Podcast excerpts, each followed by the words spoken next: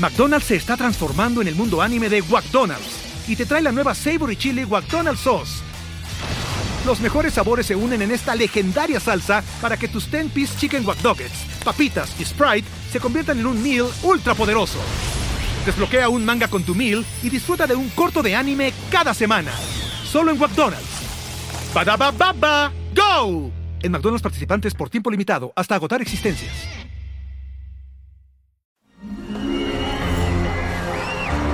Arcadia Media. Elige tu lugar en este carrusel. Bienvenidos. Este es el podcast donde hablamos de... de este... Ah, sí. De aquellas personas quienes han transformado el mundo gracias a sus... Eh, eh, ¿Qué? Ah, ah, sí. Ideas, a sus ideas. Son ¿Cómo se llaman? Em, sí, genios sin rostro a los que los reflectores negaron la fama para convertirlos en innovadores anónimos sepultados en la infamia. Ellos son... ¿Perdón? Eh, ¿Cómo se llama? ¿Eh? ¡Los olvidados! Ellos son los olvidados.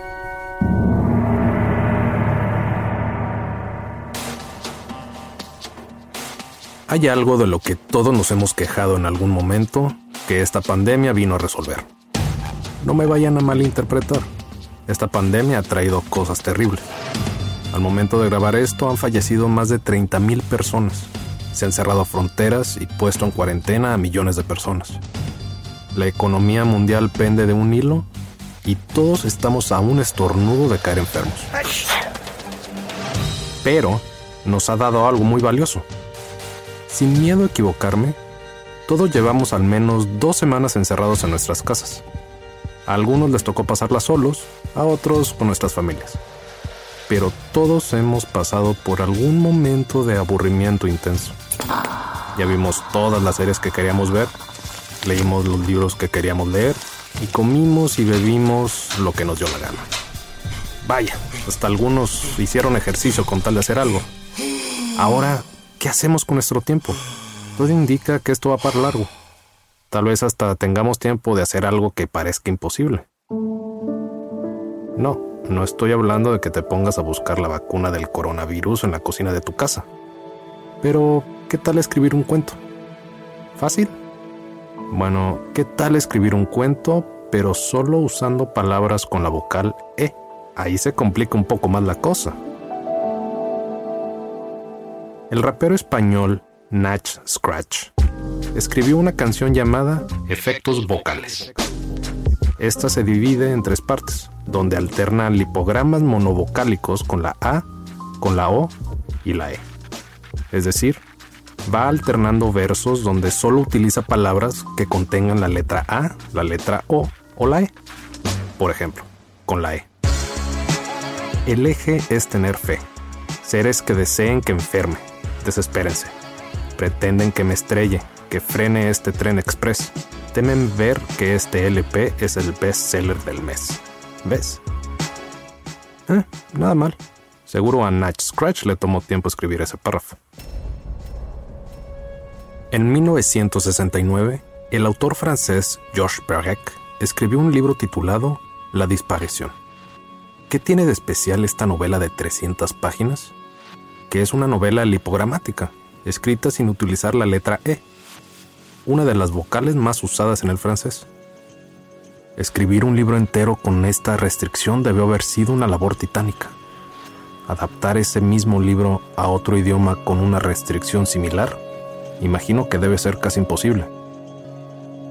No solo se trata de traducir las palabras, eso es relativamente sencillo, sino de adaptar el mensaje de la novela entera la trama, sus juegos de palabras, poemas y semántica a un nuevo idioma siguiendo una restricción similar.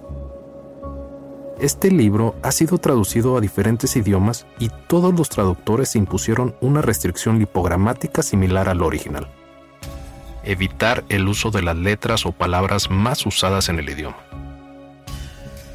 La traducción en inglés no contiene las palabras be, me y the que son consideradas esenciales. La versión rusa no contiene la letra O. La versión japonesa no utiliza sílabas que contengan el sonido AI.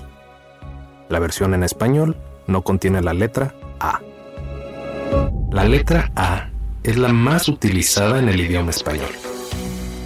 Esa simple oración la utiliza nueve veces.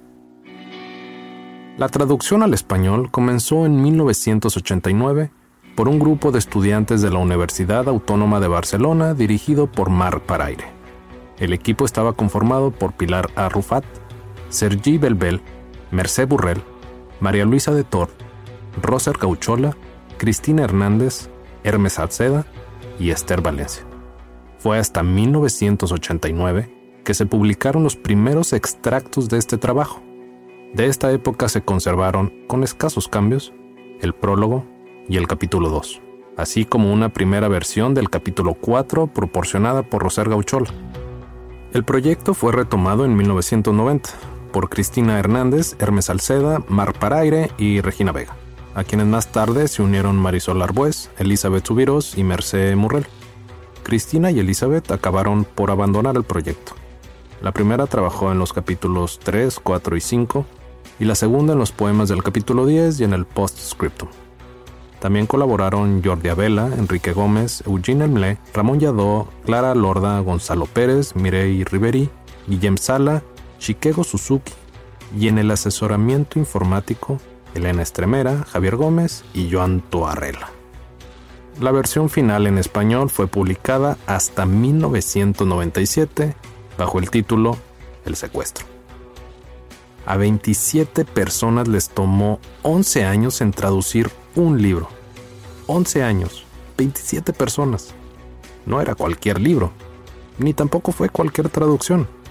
Al final fue inevitable no caer en alteraciones semánticas, lo que resultó en una novela un tanto distinta del original. Pero supongo que el tiempo invertido valió la pena. Lo que comenzó como un proyecto de estudiantes tal vez para conseguir un par de puntos extras en alguna clase, se convirtió casi en un proyecto de vida. Hubo varios que estuvieron durante todo el proceso y otros que por desesperación y frustración se dieron por vencidos. Al final, el resultado fue una obra maestra digna de admiración y un ejemplo de creatividad e ingenio. ¿Todavía no sabes qué hacer con todo el tiempo de sobra que tienes en esta cuarentena? Hagas lo que hagas, Tal vez no vayas a terminarlo en estas semanas, pero si te apasiona, tal vez sea algo que se convierte en tu nuevo proyecto de vida. No sé, piénsalo. Tienes todo el tiempo para hacerlo. Y para que no te quedes con la curiosidad de cómo suena algo sin la letra A, este es el inicio del prólogo de El secuestro. Tres obispos, un religioso judío, un coronel del Opus y un trío de mediocres politicuchos siguiendo los deseos de un trust inglés, difundieron por televisión y luego en letreros el inminente riesgo de morir por desnutrición. Primero se pensó en un mero rumor, elementos nocivos según dijeron, pero el pueblo se lo creyó. Todos se proveyeron de un sólido fuste.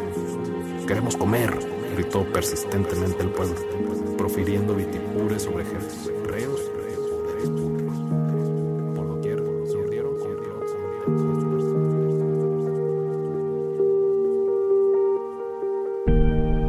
Soy Javier Peraza. Esto es Los Olvidados, las historias extraordinarias de personas que poco recuerdan.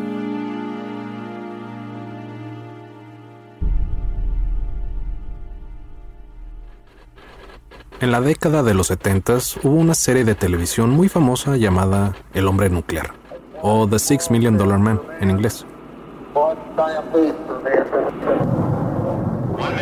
El protagonista era Steve Austin, un astronauta que después de un terrible accidente perdió las dos piernas, el brazo derecho y la visión del ojo izquierdo.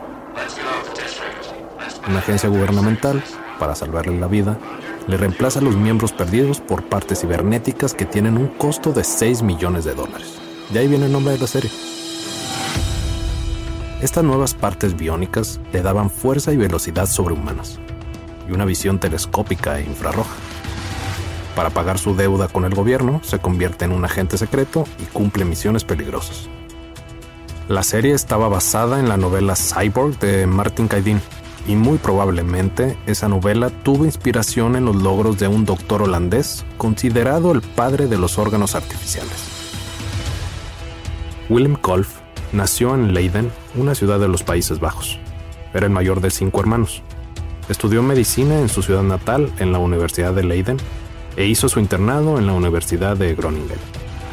Su interés en los órganos artificiales comenzó en 1938 con uno de sus primeros pacientes, un joven de 22 años que estaba muriendo lenta y dolorosamente de insuficiencia renal. Kolf creía que si podía encontrar la manera de remover los residuos tóxicos que se estaban acumulando en la sangre de este tipo de pacientes, podría mantenerlos vivos hasta que sus riñones se recuperaran. En su primer experimento, Kolf llenó tripas de salchichas con sangre. Le sacó el aire. Añadió urea, que es un producto de desecho del riñón, y agitó el artilugio en un baño de agua salada. Las tripas eran semipermeables. Las pequeñas moléculas de urea podían pasar a través de la membrana, mientras que las moléculas de sangre que son un poco más grandes, pues no. En cinco minutos, toda la urea había pasado al agua salada. En ese momento había nacido el concepto de construir un riñón artificial. Pero pronto tendría que seguir sus experimentos clandestinamente. En mayo de 1940, los nazis invadieron los Países Bajos. Y en lugar de cooperar con los simpatizantes nazis de Groningen, Kolf se fue a un pequeño hospital en Kampen para esperar a que se acabara la guerra. Prácticamente vivía encerrado en el hospital como tú en esta cuarentena. Pero en lugar de quejarse de lo aburrido que estaba, creó el primer banco de sangre de toda Europa y salvó a más de 800 personas de los campos de trabajo de los nazis, escondiéndolos en el hospital. Y mientras hacía esto, seguía trabajando en su riñón artificial. El aparato que inventó era sumamente ingenioso. Consistía en casi 50 metros de tripas de salchicha amarrados alrededor de un tambor de madera dentro de una solución salina. La sangre del paciente venía de una de las venas de la muñeca y era alimentada a las tripas de salchicha. El tambor rotaba y removía las impurezas. Para hacer que la sangre regresara de manera segura al paciente, Golf copió el diseño de un conector de bomba de agua usado en los motores Ford. Después utilizó latas de jugo de naranja y una lavadora para seguir construyendo su aparato. Los primeros 16 pacientes que usaron la máquina murieron. Pero Kolf no se rindió y siguió haciendo ajustes y refinándola. Dos semanas después de que terminó la guerra, en 1945, apareció la paciente número 17, una mujer de 67 años llamada Sofía Chaftat, que había caído en coma por un fallo renal mientras estaba en la cárcel. La pusieron en la máquina durante más tiempo que los demás pacientes y pudo sobrevivir. Las primeras palabras que dijo cuando salió del coma fueron, me voy a divorciar de mi marido. Lo que pasa es que ella, simpatizante de los nazis, y su marido un opositor, como Kolf. La moraleja es que tenemos que tratar a los pacientes cuando necesitan ayuda, aunque no nos caigan bien, declaró años después Kolf. En 1947, Kolf donó su riñón artificial a varios hospitales para que se fueran familiarizando con la tecnología. En Europa envió máquinas a Londres, Ámsterdam y Polonia.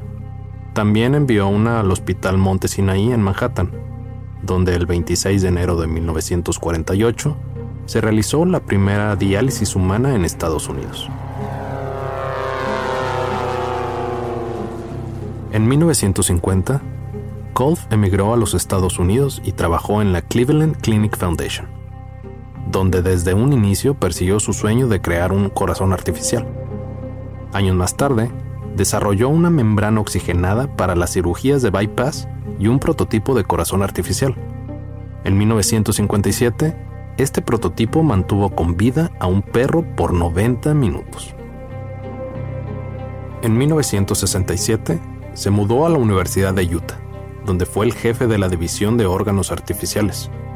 Fue aquí donde su equipo de 175 médicos, cirujanos, ingenieros, químicos y otros especialistas desarrollaron y construyeron diferentes corazones mecánicos que luego fueron probados en animales.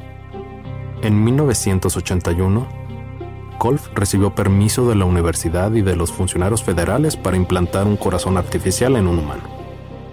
Kolf era una persona tan modesta que permitió que el corazón se llamara Harvick 7, en honor a Robert Harvick, uno de los estudiantes que ayudó a perfeccionarlo. El receptor de este corazón fue el Dr. Clark, un dentista retirado que recibió el corazón el 2 de diciembre de 1982. Este avance médico fue muy controversial, incluso muchos doctores sentían que no era ético. La crítica creció cuando el Dr. Clark murió después de 112 días por una falla múltiple de órganos. En Utah, Kolf también fue un pionero en el ojo artificial estimulando puntos en el cerebro para darle algo de luz a la gente ciega. Y con su oído artificial, estimulaba los nervios acústicos. Kolf era una persona que tenía un sentido del humor muy particular. Por ejemplo, después de crear uno de los primeros brazos prostéticos, dijo, Nuestro brazo artificial es tan bueno que puede pelar una naranja, tan fuerte que puede romper una nuez Puede moverse muy rápido, pero cuando se acerca a tu boca, va lento de repente, porque de lo contrario te tumbarías los dientes. Kolf se retiró en 1997 a los 86 años. Entre sus reconocimientos están el Salón de la Fama de los Inventores de Estados Unidos. También estuvo nominado varias veces al Premio Nobel de Medicina. Recibió el prestigioso premio Albert Lasker en investigación clínica médica por inventar un riñón artificial. Obtuvo 12 doctorados honoríficos en universidades alrededor del mundo y más de 120 premios a lo largo de su carrera. La revista Life lo incluyó en su lista de las 100 personas más importantes del siglo XX. Golf falleció tres días antes de cumplir 98 años, el 11 de febrero del 2009. Algo que no me queda duda es que Kolf nunca perdió el tiempo. Cada instante de su vida lo utilizó para crear y refinar sus proyectos. Tanto así que esa fue la razón por la que su esposa, después de 63 años de casados, se divorció de él. Lo que quiero decir es que no perdamos el tiempo. Así como Kolf empezó su legado de órganos artificiales, encerrado en un hospital escondiéndose de los nazis, Tal vez el tuyo empiece encerrado en tu casa escondiéndote del virus. Willem Kolf, el padre de los órganos artificiales, no será olvidado. Narrado y escrito por Javier Peraza. Mezclado por Edwin Irigoyen. Producido por Luis Eduardo Castillo en los estudios de Wetback Audio en México.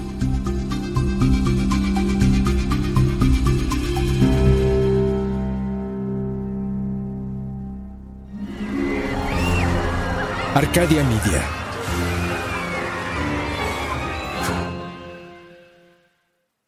Worked hard for what you have your money, your assets, your 401k, and home. Isn't it all worth protecting? Nearly one in four consumers have been a victim of identity theft.